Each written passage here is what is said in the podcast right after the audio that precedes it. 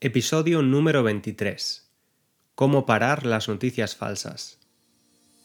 Hola estudiantes de español, soy César, profesor de este idioma. Os doy la bienvenida a Spanish Language Coach, un podcast destinado a la comunidad de estudiantes de nivel intermedio. En cada episodio hablamos de un tema diferente, para que puedas practicar la comprensión del español en contexto. Si necesitas leer la transcripción de los episodios, solo tienes que visitar www.spanishlanguagecoach.com. Si es la primera vez que nos escuchas, por favor suscríbete para recibir todos los episodios en tu app de podcast. Además, si usas Instagram, también puedes encontrarme en mi cuenta Spanish Language Coach para más contenido relacionado con el aprendizaje del español. Hoy vamos a hablar de las noticias falsas o bulos.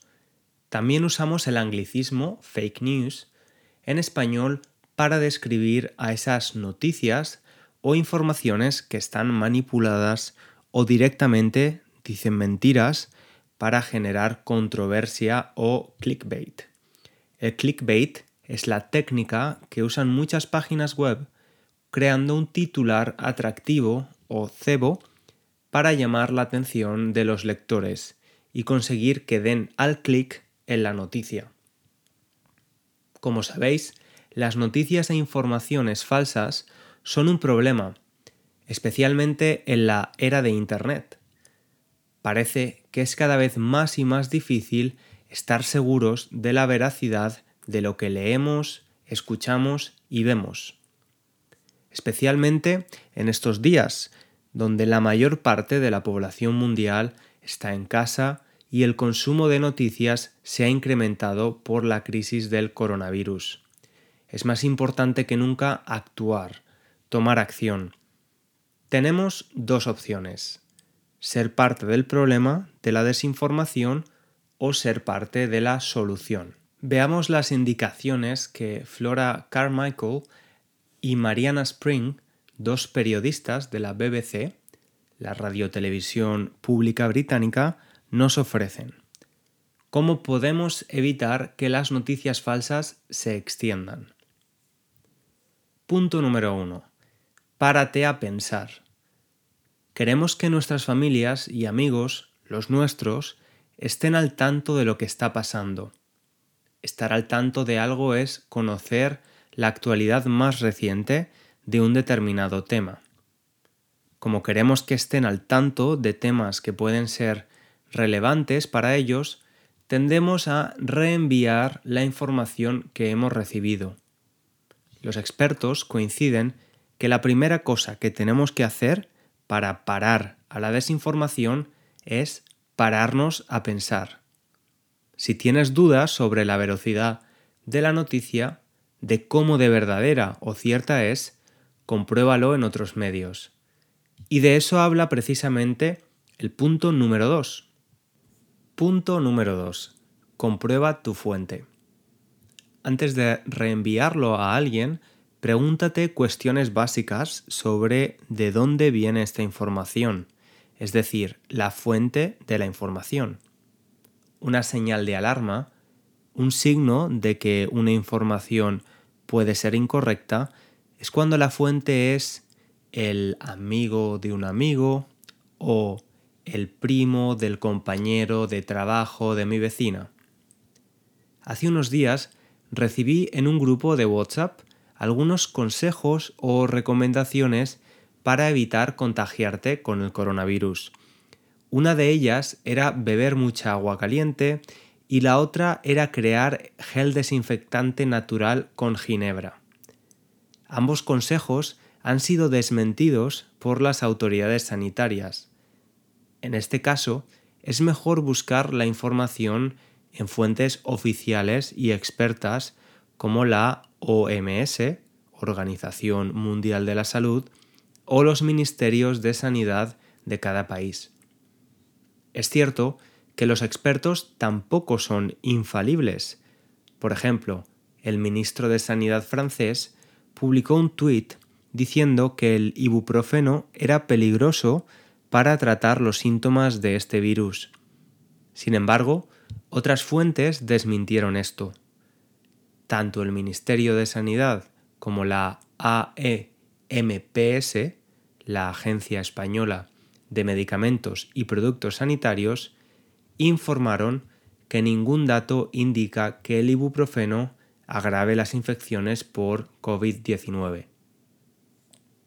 En todo caso, la opinión de fuentes oficiales y expertos tiene más probabilidad de ser real que el mensaje de WhatsApp de el primo del compañero de trabajo de mi vecina.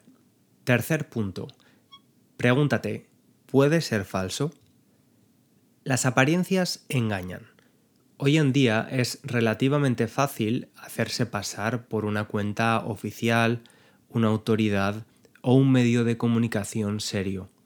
Solo tenemos que hacer una captura de pantalla con nuestro teléfono u ordenador y modificarla con Photoshop. Podemos cambiar el titular o simplemente podemos sacarnos de la manga una noticia. Sacarse de la manga es una expresión que existe también en inglés y francés. Cuando nos inventamos algo, nos lo sacamos de la manga. La manga es la parte final de una camisa o chaqueta. A veces es muy evidente cuando una imagen ha sido modificada. Por ejemplo, cuando vemos que existen fuentes o tipos de letras diferentes. Podemos comprobar si la noticia de verdad aparece en ese periódico o medio de comunicación simplemente buscando en Google. También hay empresas dedicadas al análisis de noticias falsas, como Full Fact en Reino Unido o Maldito Bulo en España.